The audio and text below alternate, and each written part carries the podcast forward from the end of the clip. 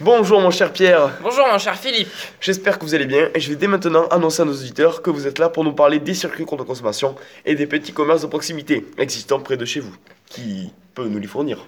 Oui, c'est exact. Je vous propose donc de nous annoncer progressivement tous les avantages que tireraient nos auditeurs en allant acheter leurs produits frais chez les producteurs, producteurs locaux et non pas chez dans les grandes surfaces. Eh bien, je pensais prendre l'exemple des fruits et légumes et se baser sur cet exemple pour euh, progressivement démontrer la totalité des avantages. Je rappelle toutefois qu'il faut manger 5 fruits et légumes par jour pour une bonne santé. C'est tout à votre honneur de rappeler ça, et si ça ne nous dérange pas, j'aimerais, avant de commencer, annoncer à nos auditeurs quelques chiffres sur le Garonne, en rapport avec votre exemple, afin de réaliser l'importance de l'agriculture dans notre département. Avec plaisir, je suis certain que ces chiffres ne pourront qu'appuyer mes arguments futurs. Donc, si cela vous convient, j'ai donc euh, recherché quelques chiffres, et selon l'INSEE, les territoires agricoles couvrent plus de la moitié du département. Nous vivons dans le département ayant la deuxième concentration de l'emploi dans l'agriculture le plus important, ce qui correspond environ à 6700 exploitations. Malheureusement, malgré l'importance de l'agriculture dans notre terroir, si l'on se penche sur la provenance de la production maraîchère dans les grandes surfaces, on se rend compte que les produits ne proviennent pas de France, mais ils sont importés d'autres pays, comme l'Espagne ou le Maroc. Oui, et si j'ai bien compris, vous voulez reprendre les différences entre les produits importés et ceux de chez nous que l'on peut acheter à la ferme, n'est-ce pas? Oui, c'est exact. Tout d'abord sur la qualité des produits. En effet, si l'on prend l'exemple de la tomate, lorsque l'on achète, il faut savoir qu'elle a été ramassée au mieux la veille au matin, voire le plus souvent deux jours avant. Son bel aspect lui a donné lui donné par des produits chimiques comme la cire qui est mise dessus pour rendre attrayante et cacher son âge. Un produit comme celui-ci ne va donc pas être gardé longtemps et va pourrir vite dans le frigo. Si l'on prend un produit acheté à la ferme ou dans un magasin de ce type, il aurait été ramassé le matin même ou au pire la veille au soir.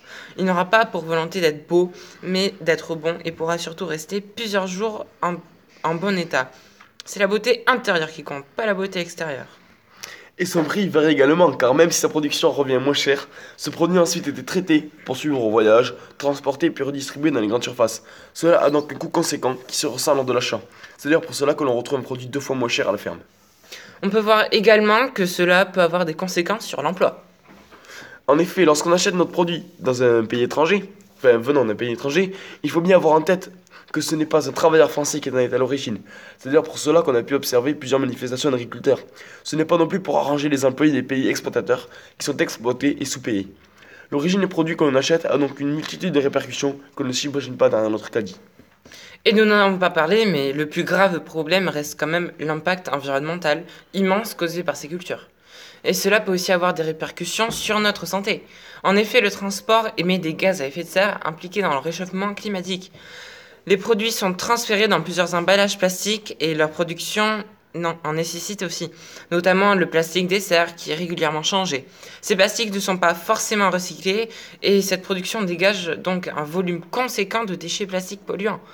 Beaucoup de produits chimiques sont aussi utilisés et ils se retrouvent ensuite dans l'eau des pays producteurs, ce qui est dangereux pour les habitants et les animaux vivant ici. Le reste des produits chimiques étant ingurgité par l'acheteur de son produit en grande surface. Oui, vous parlez de l'eau, mais encore faut-il qu'il y en ait. Car euh, c'est également un gros problème. Certes, euh, ces pays ont beau avoir une bonne exposition au soleil, ils sont aussi beaucoup plus exposés à la chaleur. Et les cultures demandent alors beaucoup plus d'eau. Les producteurs n'hésitent donc pas à pomper dans les nappes phréatiques dont le niveau diminue de façon alarmante. Mais aussi dans les lacs qui sont maintenant asséchés et où la faune et la flore sont en voie de grande disparition. L'organisation WWF a d'ailleurs déclaré que ces cultures étaient une paix pour l'environnement. À elle seule, l'exportation des fraises représente une empreinte carbone de 160 000 tonnes de dioxyde de carbone relâché dans l'atmosphère. Ça ne respecte pas du tout les codes du développement durable. C'est une agriculture de profit. De profit. C'est produire plus pour gagner. Oui, je suis entièrement d'accord avec vous, mais je pense que c'est une question que se posent aux auditeurs, parce que le locavore, comme on l'appelle, et toute utilisation des circuits courts, semble simple comme vous l'exposez, mais sait-on toujours qui produit quoi et où? Et y a-t-il également un endroit où on peut rencontrer les producteurs? Mais bien sûr, et la question est pertinente, car même si ces producteurs font leur publicité à leur niveau, ils ne sont pas connus de tous. On peut par exemple les rencontrer dans les marchés de niveau, de producteurs locaux ou encore euh, aller chez eux et visiter leur exploitation lors de week-ends de ferme en ferme. Ces visites vous permettront d'ailleurs de voir d'où les produits que vous achetez sont issus et croyez-moi, il n'y a, rien de, mieux que cela.